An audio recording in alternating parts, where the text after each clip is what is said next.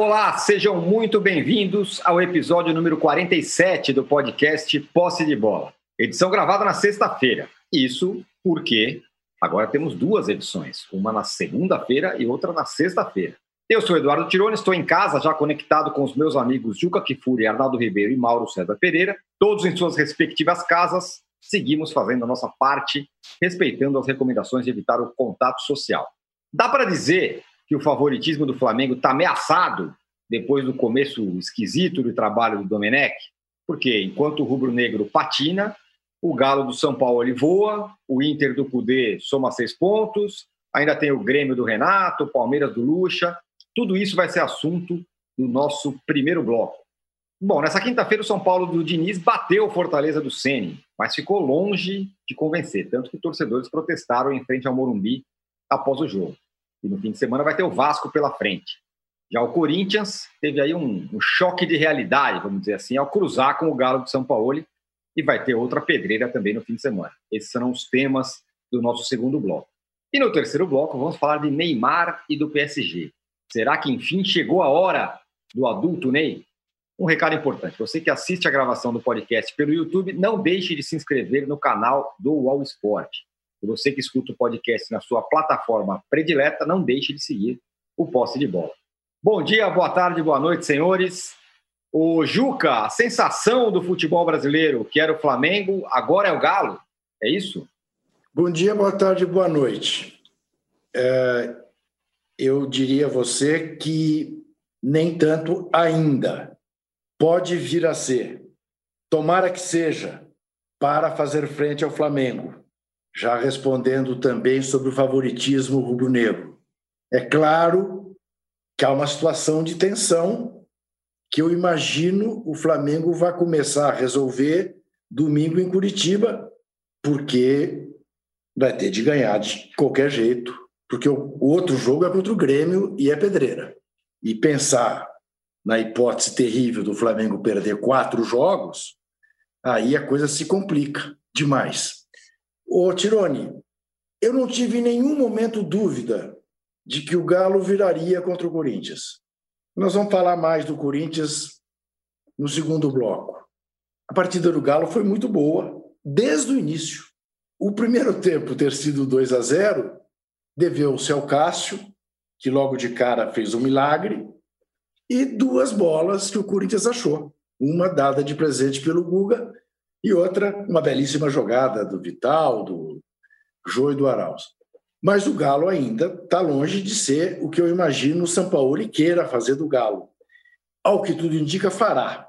O que é agradabilíssimo nos times do São Paulo é que depois de virar um jogo para 3 a 2 você imagina pela cabeça dos treinadores brasileiros, bom, tá bom, agora segura aqui porque puxa vida. Não, o Galo até fez o quarto gol, um impedimento milimétrico, né? É, é, fez com que o gol fosse anulado, mas o Galo seguiu correndo riscos. Tanto que no finzinho o Corinthians quase empata duas vezes, porque o Galo não se contentou em ganhar do Corinthians de 3 a 2. O que faria a alegria de qualquer treinador brasileiro. Né? Então, esse aspecto do Galo me agrada muito. Esse aspecto do São Paulo no Galo. E na hora que o Galo entrar em regime mesmo, está na cara que vai ser candidato. Vai ser candidato. Agora, eh, eu não estou crucificando o Flamengo ou tirando o Flamengo do páreo, como já tem muita gente fazendo. Gabi, Gabi Gordo, calma, calma, espera um pouquinho, né? O Domenech realmente, Domenech, eh, foi mal, foi muito mal, mas acredito que ele sim teve um choque de realidade e vai passar a se comportar mais direitinho doravante. É muito cedo para qualquer prognóstico em relação ao que vai acontecer daqui para frente. Mas desde sempre o Atlético Mineiro era visto por todos nós como um dos candidatos. Segue sendo, segue sendo. Agora, na pauta sempre tão perfeita que vocês fazem, e acho muito bom que a gente fale do Neymar no terceiro bloco, mas pelo amor de Deus, daqui a pouquinho, né, daqui a pouco menos de sete horas, tem Bayern, Munique e Barcelona. Eu já tirei minhas joelheiras do armário para ver esse jogo de joelhos. Eu estou numa expectativa terrível para esse jogo, embora, lamentavelmente, ache que o Bayern vai ganhar o jogo. O Bayern é favorito, que é o time que está jogando o melhor futebol do mundo no momento. Mas Lionel Messi sempre é capaz de achar uma mágica, tirar uma mágica da caixinha e aprontar uma surpresa para este catalão que vos fala. Eu estou com você, Juca. Para mim, o Bayern é o, é o, favorito na Liga dos Campeões. Ô, Mauro, é, depois do jogo ali, ou durante o jogo do, do Flamengo, no meio de semana, a derrota para o Atlético Goianiense, você dava uma olhada nas mídias sociais e parecia que o Flamengo ia ser rebaixado. Uma loucura, né? Uma, uma histeria de todo mundo, mandando o técnico embora e tudo mais. Duas coisas. Um, ainda é cedo para a gente começar a detonar tanto o trabalho do Domenech que acabou de chegar. Agora, tem uma outra questão, que é saída do Rafinha, críticas aos jogadores. Tá, o negócio está pelo menos em ebulição, né? Bem, é, primeiro, assim, é, é, óbvio que, que não, não, faz o menor sentido alguém detonar o trabalho do cara que mal começou. Né? É, criticar as decisões dele no jogo, óbvio. Né? Ele mereceu críticas. E até eu trouxe a informação logo depois, e ele falou isso em seguida no, no, no próprio, na própria coletiva, né? Comissão técnica do Flamengo, quando chegou, encontrou jogadores em má forma. Foram cerca de 18, 19 dias sem comissão técnica, porque o Jesus foi embora e o novo técnico não havia chegado. Eles tiveram uma folga, os jogadores, e depois ficaram treinando com auxiliar. E nesse intervalo, me parece muito claro, houve um relaxamento. Curiosamente, desde ontem, pelo mesmo veículo de comunicação, começaram a vazar informações que tentam desqualificar as críticas do Domenech Torrente é, é, as críticas não, o, o, o, a frase, digamos, dele foi uma crítica. Ele falou: não, temos que colocar os jogadores na melhor forma física e tal, é, com dados, informações que passam pelo mesmo repórter, como se a gente fosse tudo ingênuo e não tivesse visto o jogo. Como se ninguém visse como o Gabigol está fora de forma, como outros jogadores não têm força para fazer aquele trabalho de pressão no homem da bola, recuperação, transição defensiva lenta para caramba. Então, houve erros do técnico, e aí ele merece ser criticado, mas os jogadores têm uma boa parcela de responsabilidade também. A gente sabe muito bem que num grupo de atletas de futebol, dificilmente você tem um grupo de caras ultra conscientes. Nenhum lugar do mundo deve ter isso. Todo é. mundo é consciente, treina bonitinho, sem uma chefia que consiga manter as coisas em ordem. Em janeiro, né, até eu conversava é, ontem com o Pedro Torre, lá do, da ESPN, ele estava lembrando um detalhe interessante. Quando chegaram os jogadores de janeiro, depois das férias, janeiro já era quase fevereiro, né? porque as férias foram depois, no final de janeiro, começo de fevereiro, o Jorge Jesus elogiou a condição dos jogadores. Todo mundo voltou fininho das férias. Por que será? Porque o uhum. português estava ali sempre atento, o português marcava em cima. As informações que eu obtive foram de que o Flamengo estava há cerca de um mês sem, sem registro físico dos atletas, sem pesar na balança. Sem pesar na balança. Então houve um hiato. O vice de futebol foi buscar o técnico, o técnico antigo foi embora. E nesse intervalo não havia ninguém ali para manter a casa em ordem, com o tamanho. E houve um certo relaxamento. Dentro do que é o futebol, isso até é natural, entre aspas, mas não é aceitável, convenhamos, né? Uma coisa é a gente achar normal com essas coisas do futebol, outra achar que é aceitável. E é muito nítido que o time não está bem fisicamente. Agora, essa histeria de torcedores e até de jornalistas, né, alguns que parecem muito, muito ansiosos por ver o Flamengo despencar, impressionante. Ontem eu vi gente meio que criticando o Flamengo por não se atrever a tentar cobrir uma proposta pelo Rafinha que seria de três vezes o que ele ganha. Alguém sem consciência pagaria ao Rafinha o maior salário do elenco aos 35 anos, que ele completará dia 7 de setembro? Né? E eu conversei com quatro jornalistas gregos ontem, e todos falaram o seguinte: pô, mas três, três vezes mais? Eu falei, é, não, a proposta aqui que a gente fala é tanto, eu não falo do salário do jogador. Eu falei, bem, esse tanto aí que você está falando, o cara já ganha aqui no Brasil. Aqui o que se fala é que é o triplo do que ele ganha aqui. Ah, não, isso aqui não pagam, não. Então, assim, aí é o problema do Rafinho resolver como é que vai fazer esse contrato, né, tal, para ficar esperto. Lembrando que no final da gestão do Bandeira, no último ano, o William Arão estava com o pé no Olympiacos e o Flamengo não vendeu porque os caras não conseguiram apresentar as garantias uhum. bancárias. Não estou dizendo que não vão pagá-lo, mas negociação com a Grécia, o cara tem que ter um certo cuidado, porque existe um certo histórico. Ele não está indo para a Premier League. Né? Mas, enfim, é um jogador já bem experiente, ficou muito tempo na Alemanha, jogou na Itália, sabe o que está fazendo. Acho natural, se for essa proposta, que ele queira ir embora. Último grande contrato, se você vai ganhar três vezes mais, quem não aceitaria?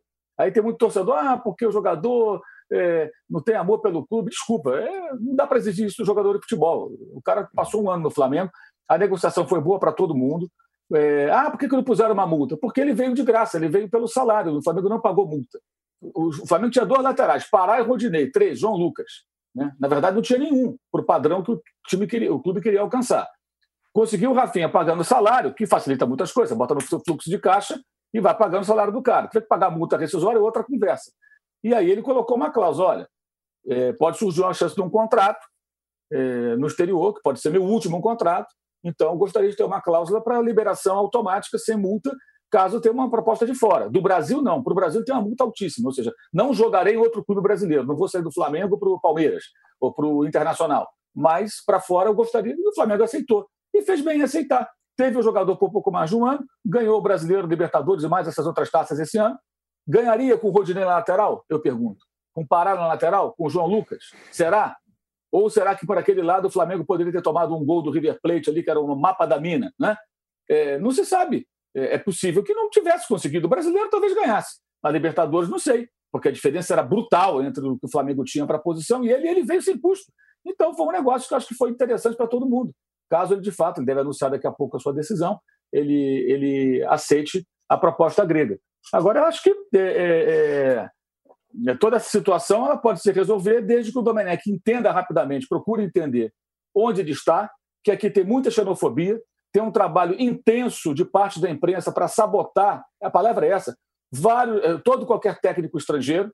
O, o Cudê já tomou porrada porque não ganha do, do ganha Grenal. É o São Paulo, no intervalo do jogo de quarta-feira, tinha gente na rede social descendo o cacete do São Paulo.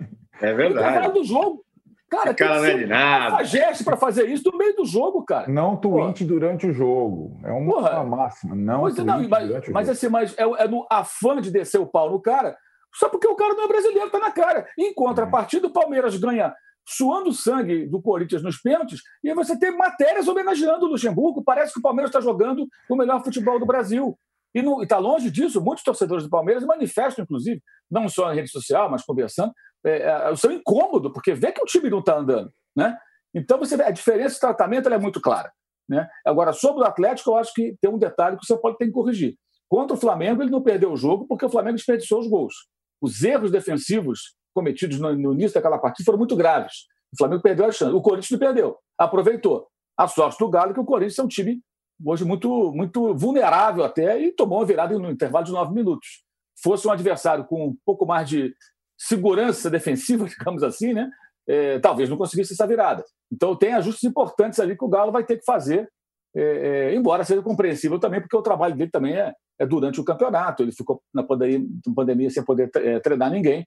Então acho que é importante entender todo esse cenário. Agora vamos ver, os jogadores do Flamengo conversaram ontem com o Domenech, lá do hotel lá em Goiânia, eles estão lá, né? o jogo é amanhã à noite contra o Curitiba no Paraná. Isso, amanhã não é domingo, eu falei domingo Isso. é sábado. Sete e meia. É, e os jogadores conversaram com o técnico, acho que pelo que a gente sabe, explicaram para ele mais ou menos o que, que, eles esperam, tudo. Eu acho que é importante isso, porque o cara está chegando.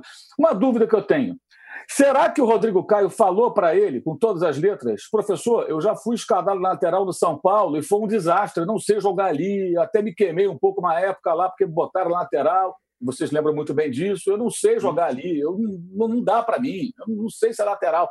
Será que falou? Não sei. Eu se não, falou, Paulo se não falou. falou, deveria ter falado. Olha, eu não tenho condição de jogar ali. E esse foi um dos erros dele, né? Mexeu em duas posições. Uhum. Se ele põe um outro qualquer improvisado na lateral, o Thiago Maia, que é um volante, ele só mexe em uma posição. Ao passar o Rodrigo Caio para lá, ele mexeu na zaga, mexeu na lateral, bagunçou tudo. Esse foi um dos erros que o, o técnico uhum. catalão cometeu. Mas o Jesus também cometeu, lembra? Rafinho no meio-campo contra o Emelec. Foi uma ideia que não funcionou. Perdeu aquele jogo. Aí, aí ganha o Domenech no Rio, ele se classifica nos pênaltis, vai jogar na Bahia. Aí ele estreia o Felipe Luiz, o cara voltando depois de Copa América e tal.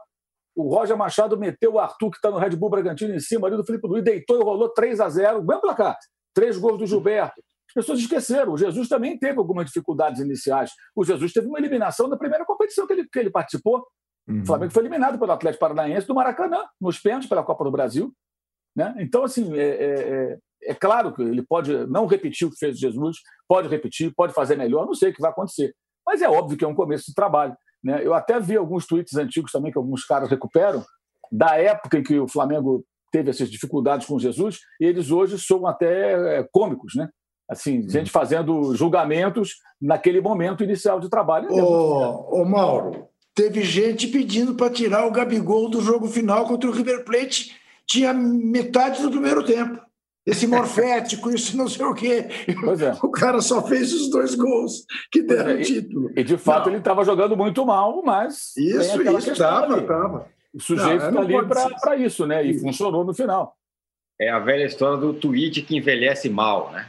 Na, Twitter, depois Quem twitta durante jogo é absolutamente irresponsável. É, mas é o que está acontecendo no momento, assim é o Twitter. É, é verdade. Sensação, Agora, tem gente, no momento. Âncora, âncora, ah. tem, tem gente que é curioso, tem gente que é capaz de fazer elogios ao Corinthians na noite após a derrota para o Atlético, ressaltando aspectos assim positivos da atuação do Corinthians, apesar da derrota, é, declarações de amor ao Jô, assim declarações, mas desabrigadas de amor ao Jô. Eu amo o Jô e tal.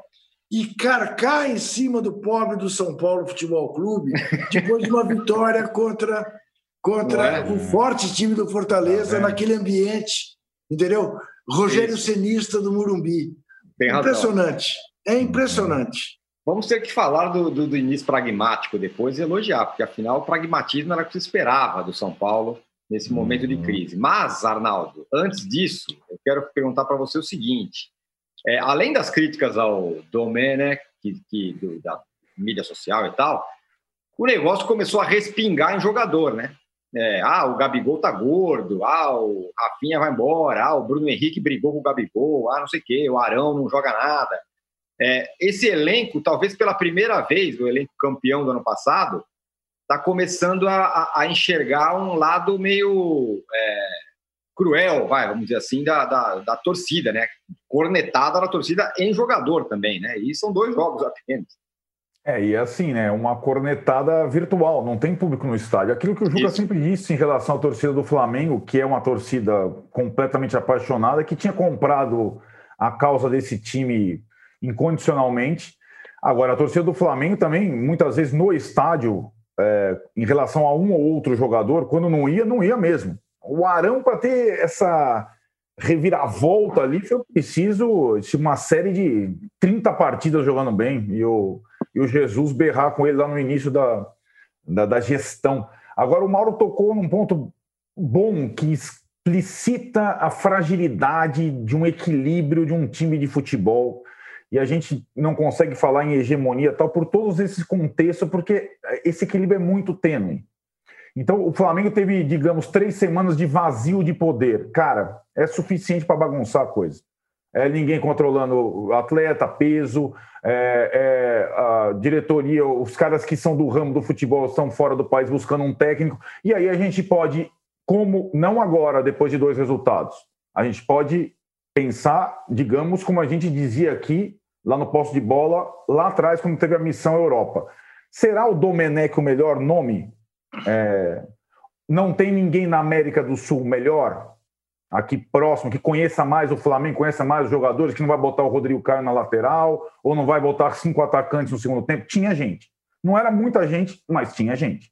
Lembrando que a aproximação foi mais, curiosamente, de Domenech para com o Flamengo seus agentes do que do Flamengo para Domenech. Os outros alvos do Flamengo preferiram ficar na Europa. Então, assim, não eram. E, assim, também falávamos aqui há não sei quanto tempo que qualquer treinador que sucedesse o Jesus teria uma missão muito inglória, que o parâmetro era é, muito diferente de suceder o Abel. Né? Então, aqueles, aqueles tropeços do Jesus lá atrás, os erros tal, perto do que vinha sendo o Flamengo, não causaram tanto impacto.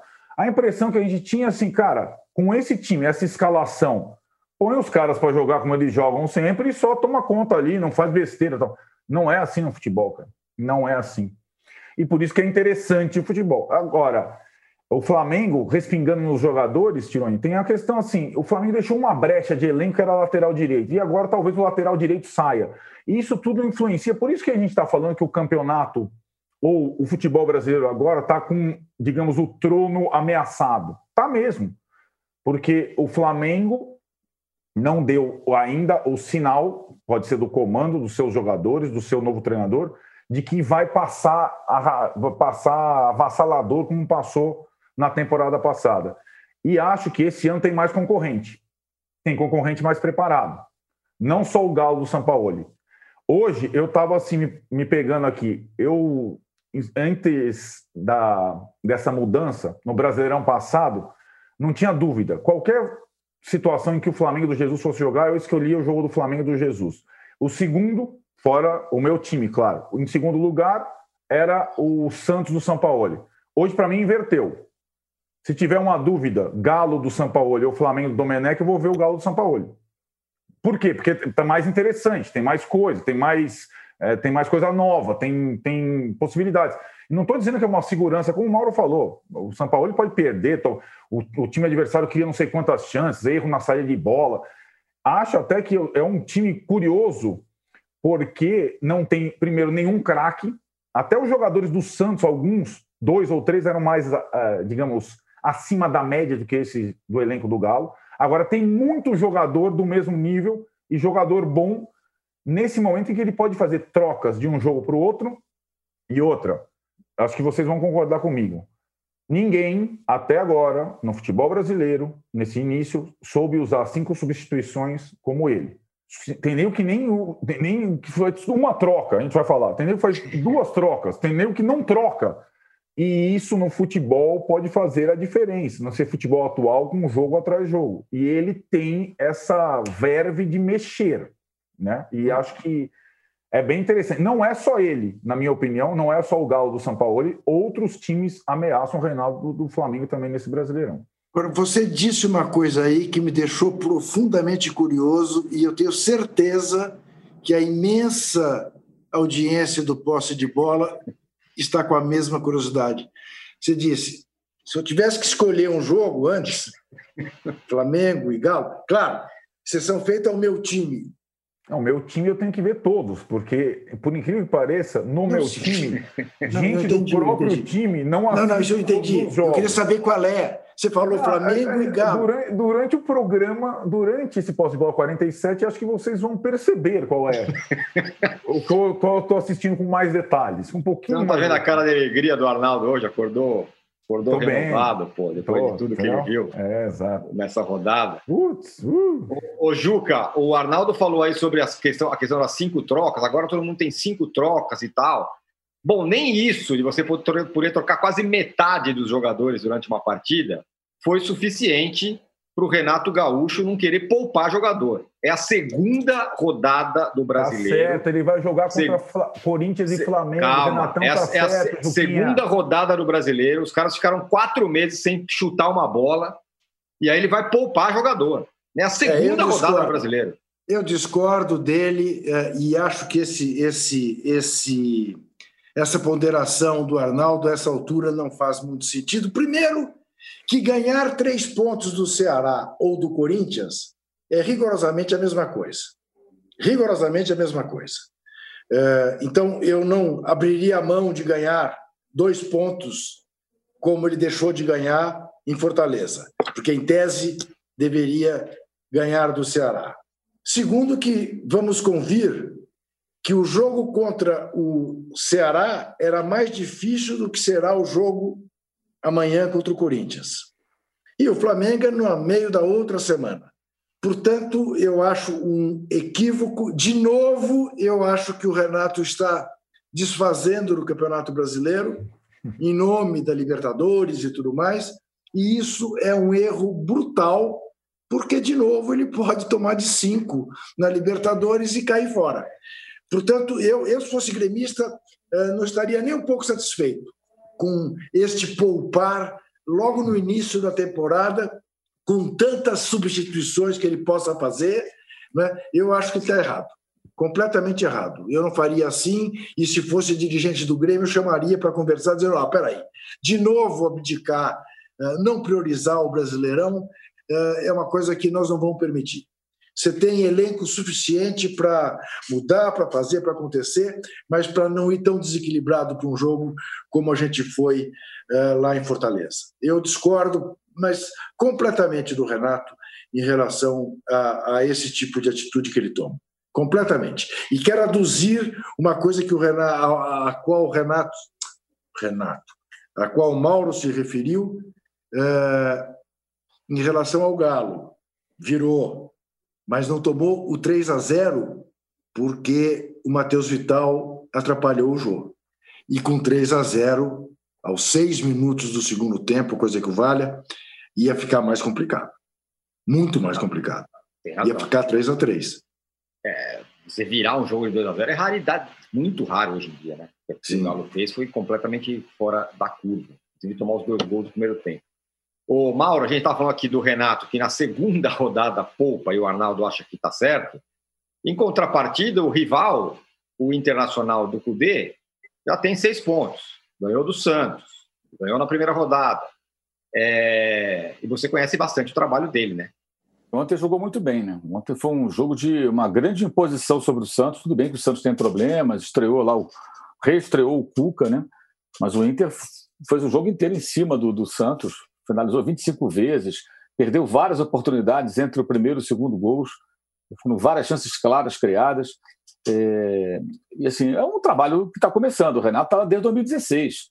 O Cudê acabou de chegar, então isso vai levar um certo tempo. O trabalho dele, quando começou a andar, veio a pandemia. Eu acho que ontem foi o melhor jogo do Internacional desde a volta.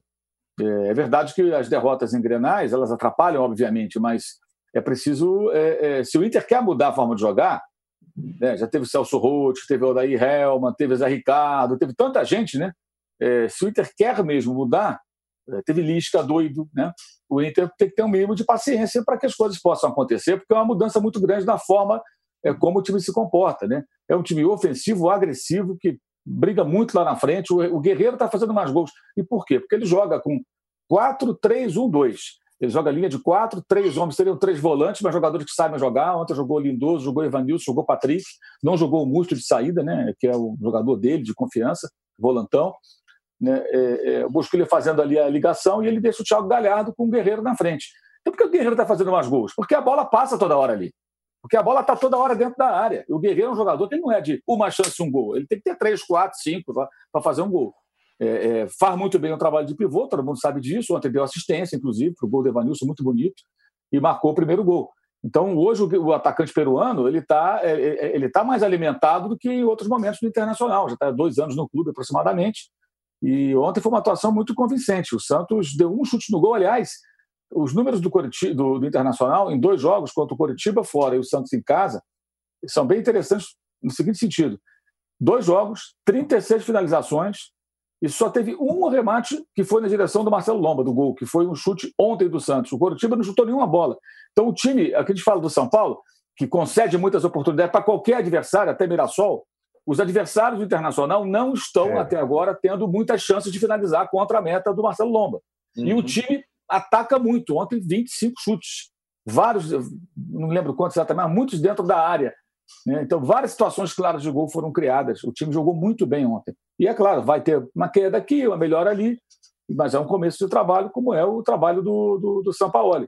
O Sampaoli, por sua vez, o time marcou três gols de uma virada, mas como dissemos, também concede muitas chances. O Juca lembrou bem essa chance que teve o Corinthians no segundo tempo.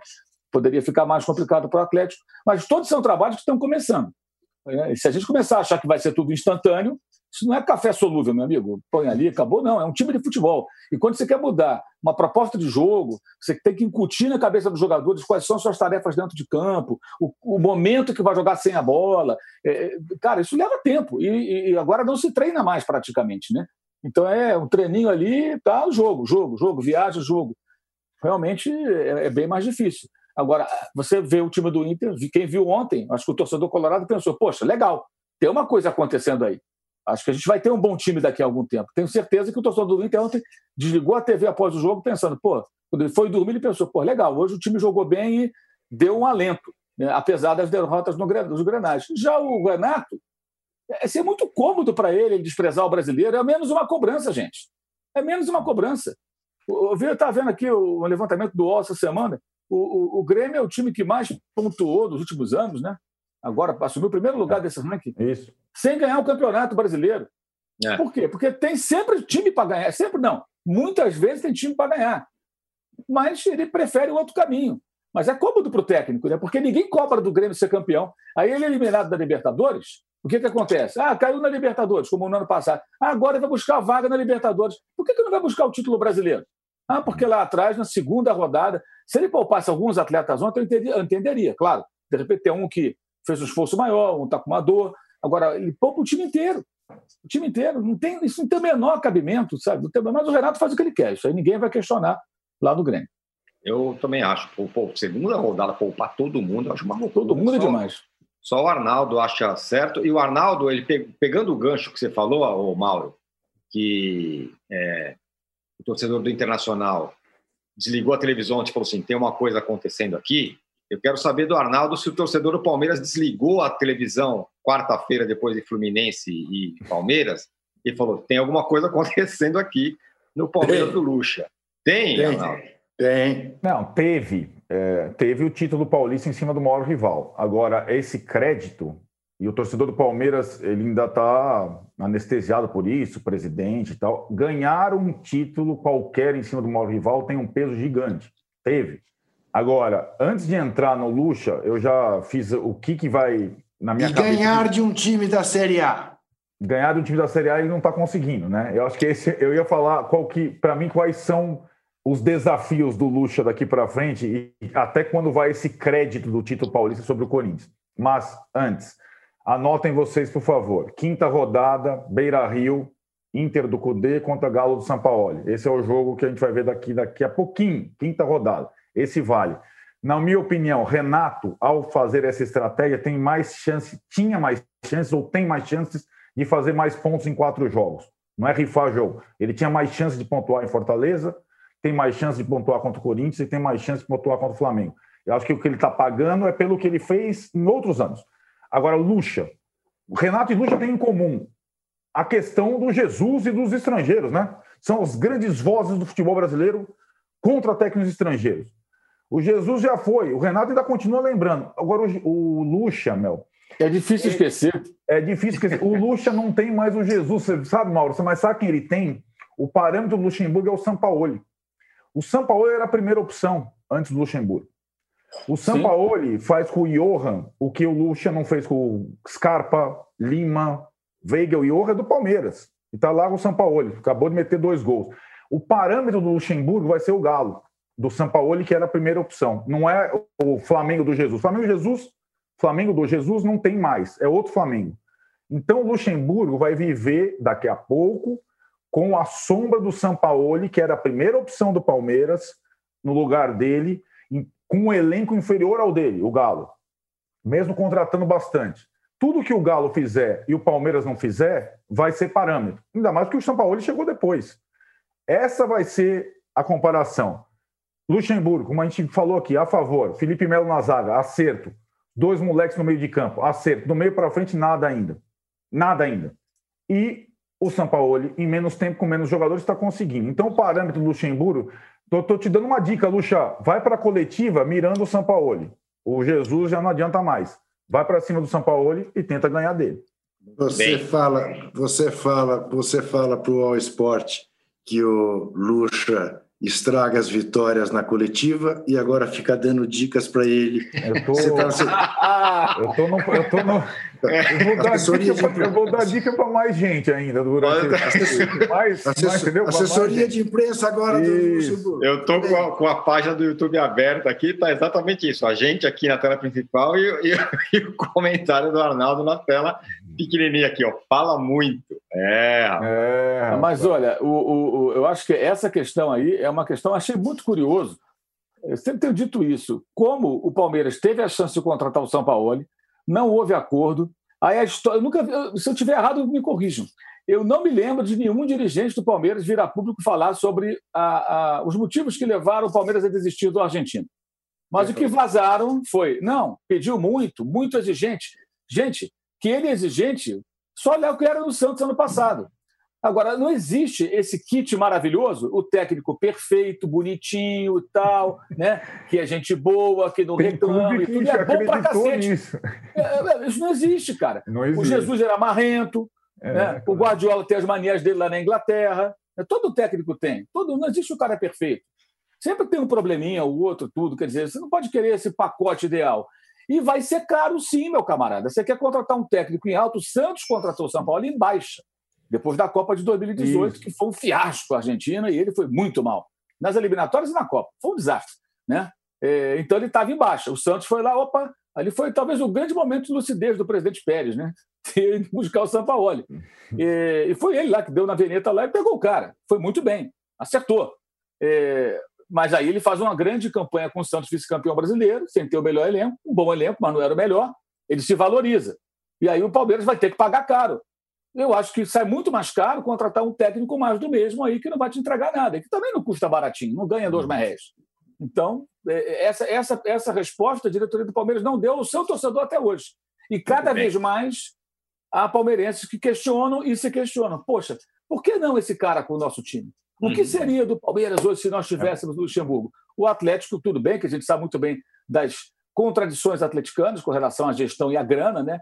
É, é, enfim, mas o Atlético foi lá e contratou o cara. Se o Atlético consegue, por que o Palmeiras não contratou? Porque a diferença é muito clara, né, gente? E essas declarações em coletiva e tudo, mirando um, mirando o outro, são uma coisa do instinto de defesa dos técnicos, que não conseguem fazer, não é só o Luxemburgo, é, com apoio de parte da mídia e de parte da torcida né? E dos xenófobos aí que tem em qualquer lugar, que são os caras que ficam no intervalo cornetando o técnico porque está perdendo o cara vira o jogo.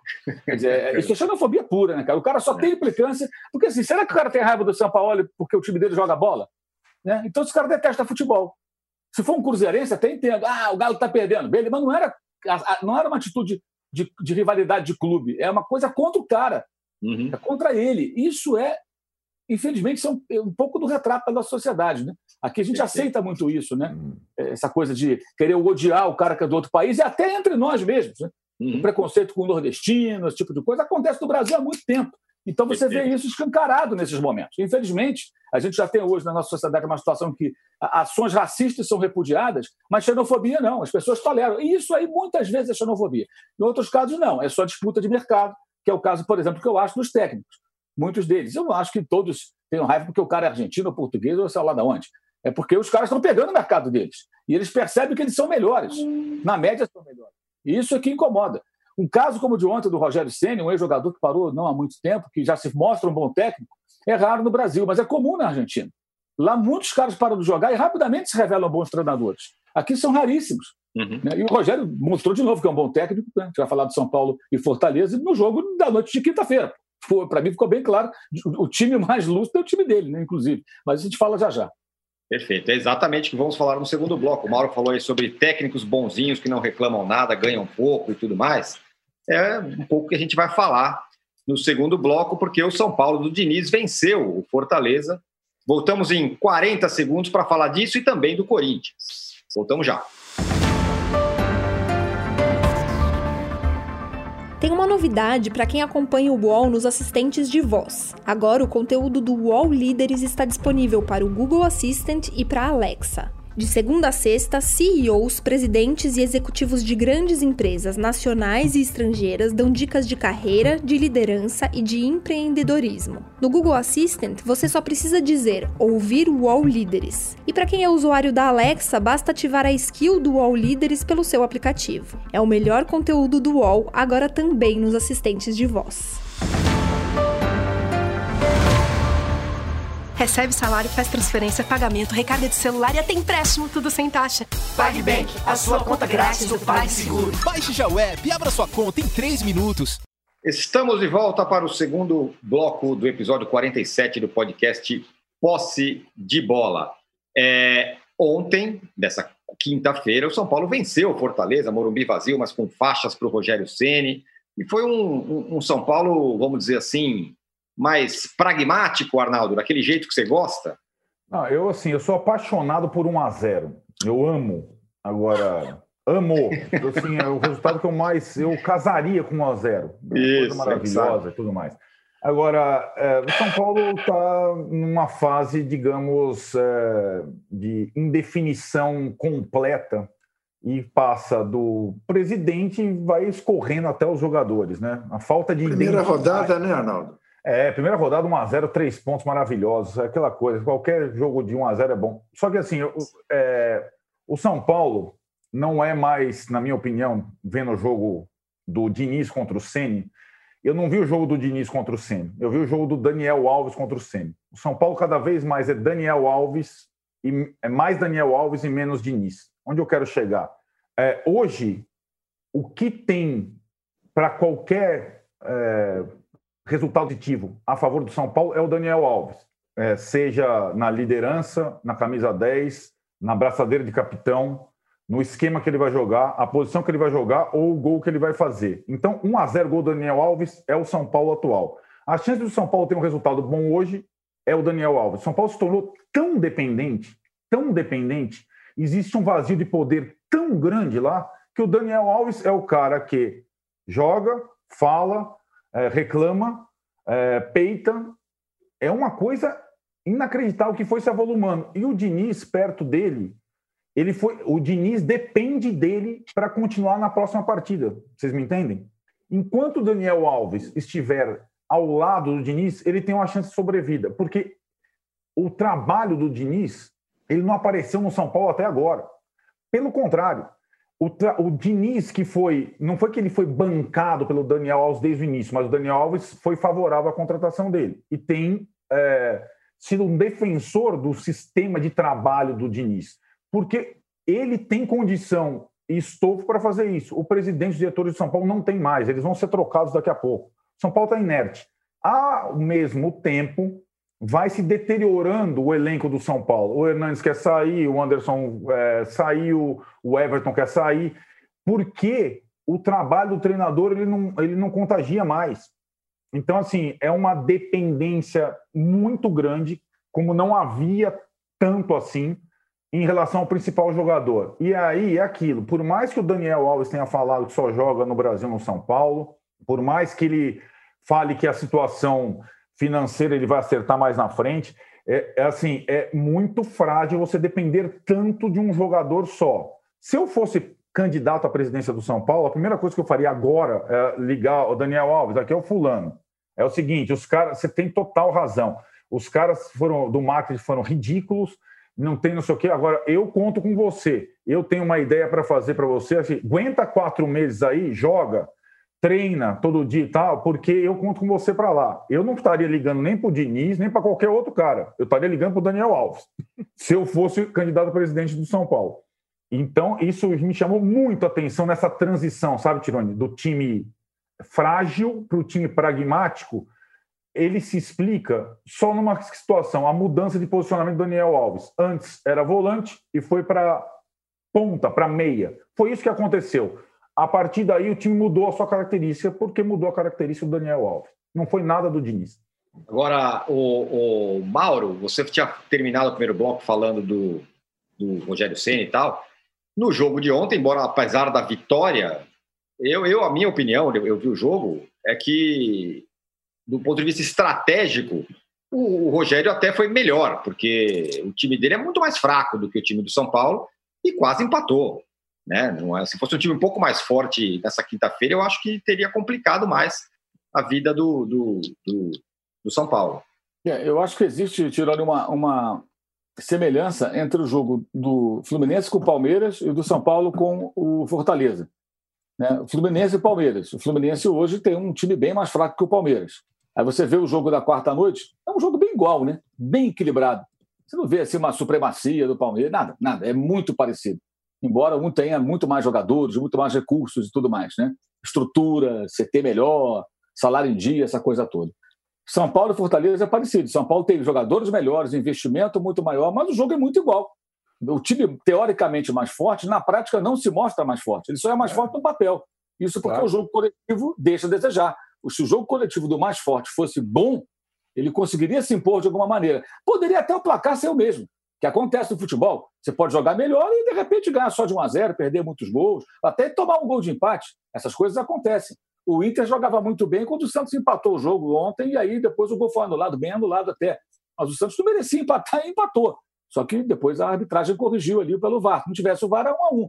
Então, uma coisa é o que pode acontecer no placar, outra você vê o jogo. E os dois jogos se mostraram isso. Tanto do Palmeiras na quarta e São Paulo na quinta. Contra Fluminense e contra, e contra Fortaleza, você percebe que o jogo é muito parecido. Por quê? Porque os técnicos dos times que são, digamos, mais qualificados tecnicamente não conseguiram, até o momento, fazer com que essas equipes produzam mais. Ontem foi um jogo bem equilibrado, um jogo bem igual. Com chance para os dois, é, é, é, oportunidades muito próximas ali de, de gol. O Volpe trabalhou, né? Trabalhou bem, uhum. goleiro, não, não passou perfume, pelo jeito, né? É, para não ter um efeito colateral. Só a chuquinha. Né? Não, né? perfume, para quem não está lembrando, não passou o perfume do pato, perfume é, cheiro de gol. Só cheiro de gol. Que dizem que para goleiro pode ter um efeito colateral pode que é inverso. Um... O cara começar a tomar gol. Porque Exato. cheiro de gol, ele vai chamar Isso. o gol. Então não passa o perfume. Bem, brincadeiras à parte, é, é, o, o, o, acho que o São Paulo se venceu, foi importante pelos pontos e para dar uma acalmada, porque esse foi o primeiro jogo depois daquele papelão contra o Mirassol, né? Tem isso. Aliás, é isso. é papelão contra o Mirassol, é papelão ali nos totens ali do, dos torcedores de mentira, né? É muito papelão do São Paulo. É, muito papelão. O, eu, só gostaria, de... eu só gostaria de introduzir rapidamente um tema aqui, é, que a gente fala muito de treinador, né? E se há um treinador que foi reverenciado nos últimos anos com justiça, embora não mostrasse um futebol agradável aos olhos, mas com resultados extraordinários, foi o senhor Diego Simeone, Sim. que ontem foi um desastre no jogo contra o Leipzig. Deixou o João Félix no banco, o menino entrou, mudou o jogo, mas era tarde. Mas é o assunto, é... Do, é o assunto do Neymar no terceiro bloco, é o caminho se abrindo para o Neymar. Tá bom. Nós vamos, ter que nós vamos ter que falar de outro treinador, mas é o mais convencional, tipo, que tá, só mudou a vestimenta e, enfim, está com um dilema na cabeça. O que, que ele vai fazer, Tirone? Choque de realidade no Corinthians, o, Juca? Porque o, o Thiago Nunes sai fortalecido ali da final, pô, segurou, chegou na final, tá bem e tal. Sai ganhando de 2 a 0 do Corinthians, bom, agora vai. Aí toma uma cacetada, uma virada. A sorte do, do Thiago Nunes, a sorte do Thiago Nunes foi o adiamento do jogo contra o Atlético Goianiense, que se ele fez o que fez contra o Flamengo, imagina o que faria contra o Corinthians, mesmo em Itaquera. Corinthians, Corinthians vai estrear, vai estrear, vai voltar a jogar depois da estreia, vai perder de novo amanhã contra o Grêmio e vai entrar no lugar. O Corinthians vai jogar um campeonato de meio de tabela. Então, jogo fora contra o Galo, contra o Grêmio, esquece. O Corinthians vai ter que fazer os pontos dele aqui em Itaquera, vai perder ponto em Itaquera, e é, é o Corinthians. Esse é o Corinthians. Corinthians, a defesa titular do Corinthians não chega a ser nenhuma Brastemp. Jogou com a defesa reserva. Né? E o Cassião, Cassião anda meio inseguro. Tomou dois gols de pênalti que não podia e tomou mais dois gols que não deveria ter Injustiça tomado. Injustiça com o Cássio. Frango no pênalti não pode, não existe Frango, isso. frangou dois, dois pênaltis. Frangou Injustiça, dois pênaltis. o cara deu tanto para o Corinthians já. Mas uma coisa é uma coisa, outra coisa é outra coisa. É indiscutível. É, fica essa coisa. É o maior goleiro da história. É o maior goleiro da história do Corinthians não é o melhor goleiro da história do Corinthians, mesmo. Tecnicamente é inferior ao Gilmar, é inferior ao Dida e digo mais, é inferior ao Carlos. Ao Carlos, que era um pai. Ronaldo. Não, melhor que o Ronaldo ele era. Ele é. Ele é melhor que o Ronaldo tecnicamente, eu acho. Ronaldo, Ronaldo era um goleiro sangue quente.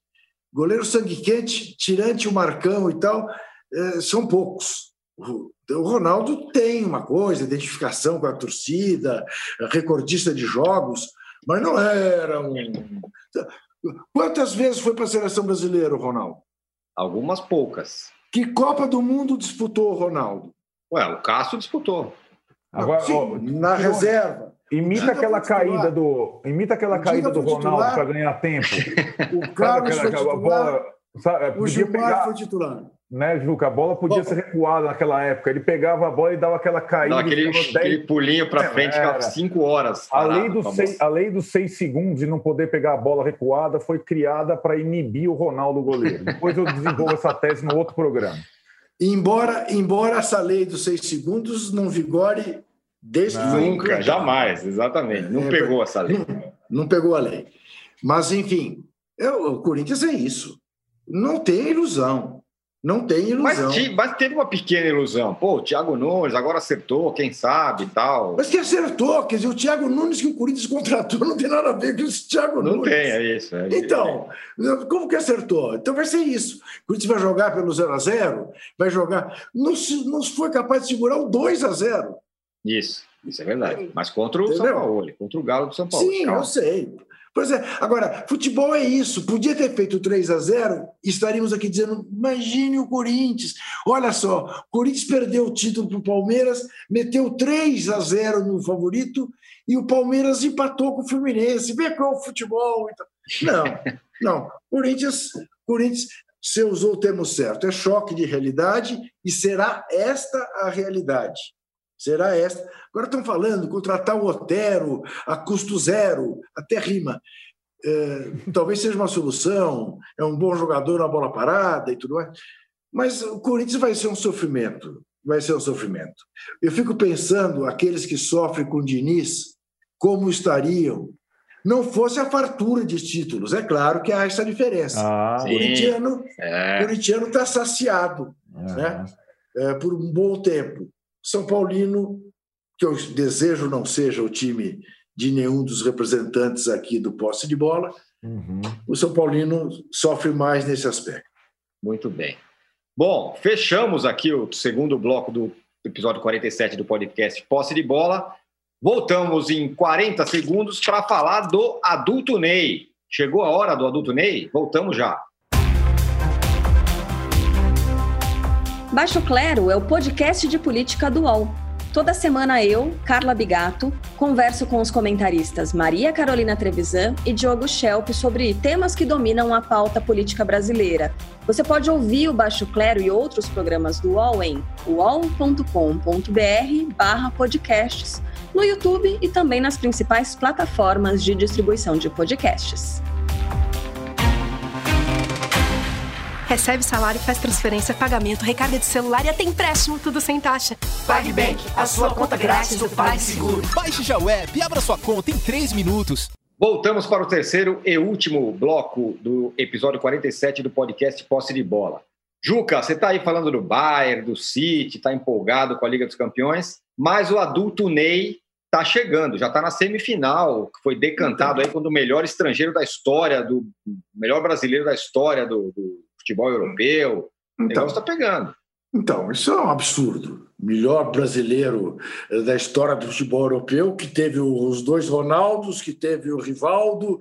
Eh, ele sequer é o melhor brasileiro que jogou no Paris Saint-Germain até agora.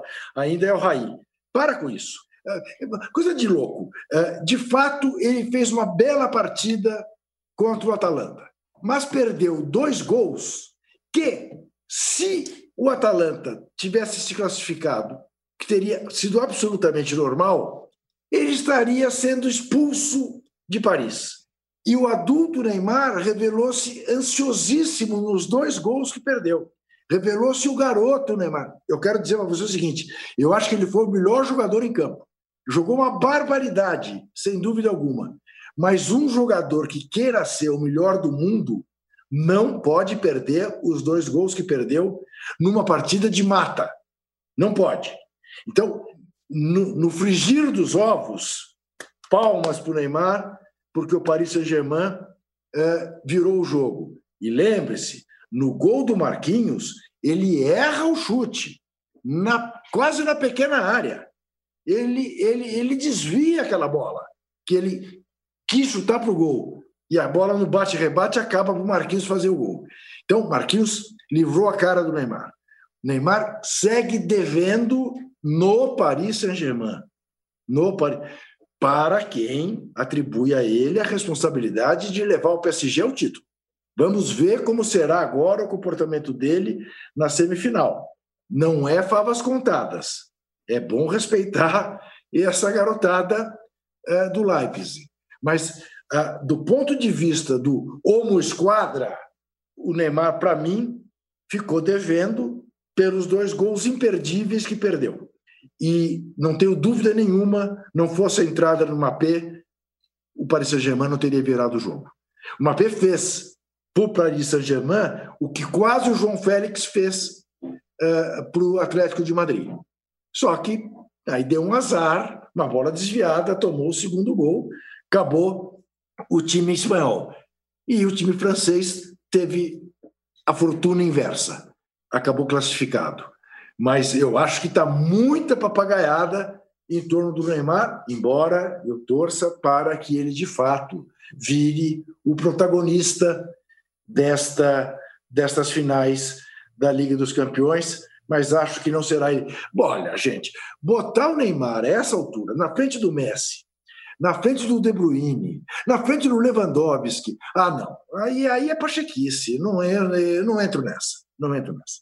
Você acha, Mauro, que é exagero? Esses De Bruyne, Lewandowski, esses caras estão à frente do Neymar? Ou você acha também que se chegar à final, for campeão, isso muda tudo e aí finalmente o cara vai chegar onde ele sempre quis, que é ser o melhor do mundo? Acho que o sim é o futuro. Até agora, me parece muito claro que o Neymar não joga mais que o, o Lewandowski, eu não sei. O De Bruyne, não tem a menor dúvida que ele não está jogando mais que o De Bruyne. O De Bruyne joga numa liga muito mais difícil. Uhum. É, e conseguiu ser o melhor jogador do campeonato inglês, que é o mais difícil de todos, é, sendo que ele não faz parte do time campeão. Campeão com C maiúsculo, né? um campeão que foi o Liverpool com muita folga. E ainda assim o De Bruyne, o De Bruyne chegou ao recorde de assistências, resolveu vários jogos. É, jogador está no auge da sua forma. O Neymar é mais talentoso que o De Bruyne, mais hábil, né? É, é, é tem um dom natural para jogar futebol, acho que maior do que o do belga. Mas o belga, no momento, na minha opinião, joga mais. É, o Lewandowski que eu faço sempre a ressalva com o Bayern de Munique, que eu faço para o PSG. A diferença de investimento e técnica dos elencos da Alemanha para o Bayern ela é muito grande, são todos muito inferiores. Então o Bayern é muito desafiado. E pegou agora o Chelsea, o Chelsea que eu vou te contar, né? O Chelsea é, é, do Lampa vai tomar gol assim lá na Inglaterra, né? Uma das piores defesas aí da Europa entre os times é, maiores. Tomou 54 gols no campeonato, é média de time lá da parte de baixo da tabela. É, é, tomou quatro do, do, do United, cinco do Liverpool, tomou muitos gols da temporada inteira. Então acho que o Bayern não foi tão testado assim. É, vamos ver agora o Barcelona, embora seja o Barcelona meio barra meio tijolo, né, que depende mais do Messi do que nunca. Agora, eu achei que o, achei que o Neymar, assim, eu gostei da atuação dele, porque eu acho que o que falta ao PSG é justamente o que o, o time no conjunto ele não é bom. A Atalanta é melhor do que o PSG como time, jogando coletivamente. Né? Isso ficou muito claro. Aí, mas a diferença técnica é grande. Tudo bem, não tinha o Di Maria, não tinha o Verratti, esses caras fizeram falta. Eu achei o Neymar sozinho. O Mauricardi ele é um finalizador, mas não participa do jogo muito pouca participação. O Chupo Moutinho, que entrou depois do segundo tempo, foi muito mais decisivo. Ele, ele meteu a bola no, no, no, Neymar, no primeiro gol, né? Que o Neymar chuta cruzado, o Marquinhos faz. E ele aparece como centroavante, como deveria ser o Mauro Icardi se estivesse em campo, para fazer o gol da virada. Então, acho que quando entram esses dois jogadores, Mbappé e o Chupo Moutinho, aí o Neymar passa a ter com quem, entre aspas, dialogar. Ele está muito sozinho, tinha que resolver sozinho. Só não gostei de um certo destempero em alguns momentos, reclamando muito, que eu acho que se ele quiser ser liderança técnica, ele tem que moderar um pouco os nervos. Ele tem que comandar os companheiros e mantê-los calmos. Não ficar reclamando, reclamando, que nem o garoto da pelada ali que, sabe, que quer a bola para ele, aí quando toma um gol, pô, dá em mim que eu resolvo. Tudo isso é coisa de criança. Por isso que eu discordo desse história de adulto Ney. Ele joga pra caramba, ele já decidiu Libertadores, já decidiu Liga dos Campeões, foi melhor que o Messi em vários momentos daquela Libertadores 2015. Até acho que ele foi o maior destaque naquela, naquela Liga dos Campeões 2015. Fez gol em final, era Messi, Neymar e Soares, foi o auge dos três juntos, né? Mas é... eu acho que ele ainda tem alguns momentos que ele não é adulto. Esses momentos, como por exemplo, fica ali é, esbravejando, reclamando, não é isso que se espera dele.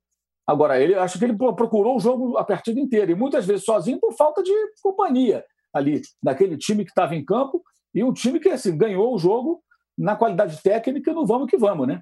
Não teve ali muita. aquela altura do jogo, no vamos que vamos. E, e, e, na qualidade individual dos jogadores. Que deu a virada do Flamengo com o River ali. Na qualidade dos caras. Uma trama entre dois, três jogadores que tem muita qualidade que resolve o jogo. Agora, do outro lado, né, eu vi gente criticando, alguns colegas, ah, mas o Atalanta recuou. Atalanta não recuou, gente. A Atalanta foi encurralada no seu campo porque é time inferior. O time mais forte começa a bater, bater. Aí, aí você está cansado, o preparo físico não é o mesmo, a concentração começa a cair, o time vai cedendo. E quando mete a bola na frente lá para o Duvan Zapata, aquela criança não ganhava uma bola do Thiago Silva. Nem para cavar uma falta, para prender uma bola no ataque. Ah, ótima temporada do Duvan Zapata, tudo bem, mas quando vai jogar num outro nível, uma coisa é jogar a Série A italiana, fazendo muitos gols, aqui e ali, nos pequenos, no médio, até nos grandes. A outra é um jogo mata-mata com o PSG, com jogadores cascudos, Thiago Silva, que é um tremendo zagueiro ainda, e aí bota o cara no mano a mano, não ganha uma, não protege uma bola, não prende uma coisa horrorosa. Aí entra o Muriel, mesma coisa, colombiano, mete os golzinhos dele lá e tal, maneiro. Mas, pô, final do jogo, virou o jogo do PSG. Muriel arranca com a bola, vai entrar na área, não chuta, não cruza, não passa, sai pela linha de fundo com a bola. É patético, né? Então você vê a diferença técnica. Um, um olha para o banco, vou botar o Mbappé, o outro olha para o banco, botar ali o Muriel. Não dá, a diferença é muito grande, gente. O que a Atalanta faz é muito mais do que se poderia imaginar. Então não dá para criticar. Eles não suportaram porque o time é muito inferior tecnicamente. É, é, e aí a pressão, a qualidade dos caras acabou fazendo a diferença e uma bela história que se esfarelou no final. O time vai disputar de novo a Liga dos Campeões, mas eu acho que é preciso entender as dificuldades que o time é, é, enfrentou. E o PSG, assim, contra o, o RB Leipzig, né? É, imagino que vai ter dificuldade se não for um jogo coletivo mais consistente. De Maria volta, né? Está suspenso, né? Já deve melhorar um pouquinho as coisas para o Neymar. Mas assim, adulto, adulto, acho que ainda não. Mas ele sempre foi decisivo, Falei, Libertadores, Liga dos Campeões já foi decisivo, ele sabe resolver jogo grande, já fracassou em alguns momentos, brilhou em outros. Se ele for campeão da, da Champions League e for a estrela desses últimos jogos, eu não acho que isso vai ser nada surpreendente, porque o Neymar tem, tem qualidade de sobra para isso. Muito bem. Ô, Arnaldo, duas coisas para você sobre o, o, menino ou adulto Ney. Primeiro, é que é, antes do jogo teve aquela história, ele aparecendo nas mídias sociais, cabelo, não sei o que e tal. Será que ele está conseguindo pela primeira vez equilibrar essas coisas? O cara faz as fanfarronices fora de campo e dentro de campo vai lá joga bem, resolve, aí todo mundo fala que ele está jogando demais, Esse é um ponto. E o segundo, é a colaboração do Mbappé nesse negócio. Você tem dito que é, talvez seja a melhor dupla de ataque do mundo, Mbappé e, e, e Neymar. Vou começar pela segunda. Com certeza é a melhor dupla de ataque, porque o Mbappé é um fenômeno. O Mbappé ele não é muito falado no Brasil. Agora, se você pega a imprensa europeia, quem decidiu a classificação para o PSG, segundo as próprias palavras do técnico da Atalanta, foi o Mbappé. O Mbappé é uma união de força, habilidade inteligência. O cara já tem uma Copa do Mundo nas costas. O cara já tem uma Copa do Mundo nas costas. Ah, a Copa do Mundo não mede, mede coisa pra cacete. O cara já tem a Copa do Mundo nas costas pela França. Com, com um moleque que ainda nem atingiu o auge da, da maturidade e tudo mais. O Neymar já está no limite de atingir um. Então, o Neymar não tem Copa, tem muita confusão é, e tem, acho que, pouco, pouca conquista pelo talento que ele é. O Mbappé, meu velho, eu vou te falar. Mbappé me lembra muitas vezes o Ronaldo Fenômeno. É, pela, pelo, pela questão física, explosão, união de habilidade e questão física. O cara é fogo, o cara é um puta jogador. E acho que a situação do Neymar, é, as chances de sucesso do Neymar, eu sempre venho falando isso aqui, é colar no Mbappé. Colar no Mbappé, formar uma dupla. Como foi. Ele tentou resolver o jogo sozinho mil vezes contra a Atalanta, amarelou meio time. Quando o Mbappé entrou, já deu um desafogo. Já deu um desafogo e aí e eles se entendem bem. A bola que ele mete para o Mbappé cruzar para o gol da vitória, eles têm essa conexão, essa sintonia. E é bom para os dois. E quem puxa o Neymar, quem faz a diferença no PSG desse ano é o Mbappé. É, o Neymar já teve outros PSGs e com, com, igualmente vários bons jogadores, mas o Mbappé é gigantesco. Essa é a primeira questão. A outra do equilíbrio fanfarronice moicano com dentro de campo, eu, eu, eu acho que a melhor é, referência para isso sempre foi o Cristiano Ronaldo, que conseguiu fazer essa, essa transição. Mas ele é de uma outra geração, Cristiano Ronaldo. Fala para outra gente. E acho que nesse equilíbrio, o Cristiano Ronaldo, na boa parte da carreira dele, do meio da carreira para agora, para essa etapa mais derradeira, ele priorizou muito o campo. O Neymar ainda não está priorizando o campo. Ele está, de fato, numa temporada melhor em todos os aspectos no campo e um pouquinho menos é, espalhafatoso fora de campo. Mas é uma questão de geração, Tironi. Assim, essa questão do Moicano, quem veio me trazer foram as minhas filhas. O que está acontecendo com o Neymar? Eu falei, não sei, vai jogar daqui a pouco. Ela falou, mas não é que vai jogar, já está já tá jogando. Ele já estava jogando antes do jogo. Então, assim, eu acho que isso ele não vai. É, eu não tenho ilusão que ele consiga fazer a transição que o Cristiano Ronaldo fez. Isso eu já, já não acredito. Mas pode, pode ser suficiente, como o Mauro falou, a conquista de um título de Champions, a, a, convicção que melhor do mundo ele nunca vai ser. É, mesmo que ele ganhe o troféu, ele nunca vai ser o melhor do mundo. Mesmo que dê o troféu, tivesse, ah, tal. Como foi? Man of the Match foi o, foi o Neymar, não foi? É, tem mil discussões. É, como o Mauro estava falando. Quem foi mais decisivo nesse jogo para o PSG? Ele jogou o tempo todo, mas os caras que entraram desequilibraram a partida. Enfim, eu acho que ele pode até conquistar um troféu de melhor, mas ele nunca vai ser o melhor do mundo porque ele não tem capacidade para tal. É, envolve uma série de questões. O Mbappé, para mim, se eu fosse contratar um jogador hoje no mundo, entre os dois, tem uma cheque, um cheque em branco, vou no PSG. Mbappé ou Neymar, eu contrato o Mbappé de olhos fechados. Muito bem. Senhores, fechamos hein, o episódio 47 do podcast Posse de Bola. Foi ótimo o papo, obrigado, obrigado a todo mundo que participou aqui também ao vivo. Segunda-feira voltamos, certo? Sem dúvida. Até mais. Valeu. Até São Paulo joga com quem? Vasco, então, Vasco, Vasco da Vasco Gama fora. Vasco do Ramon que estreou muito bem no Brasileiro. Jogo grande. Felipe Bastos? Felipe Sim, Bastos. fez dois gols. É, rapaz. Até Mas, mais. Será que o Arnaldo vai estar tão bem humorado, âncora? vai, ele, tá, ele tem, tem, tem ficado de bom humor. É? Que bom. Futebol pragmático. Fico feliz. Abraço. Outro. É. Chega ao fim esse episódio do Posse de Bola. Lembrando que você também pode conferir mais opiniões e análises nos blogs dos comentaristas do UOL. Posse de Bola tem pauta e produção de Arnaldo Ribeiro e Eduardo Tironi, edição de áudio de Amer Menegassi e coordenação de Diogo Pinheiro.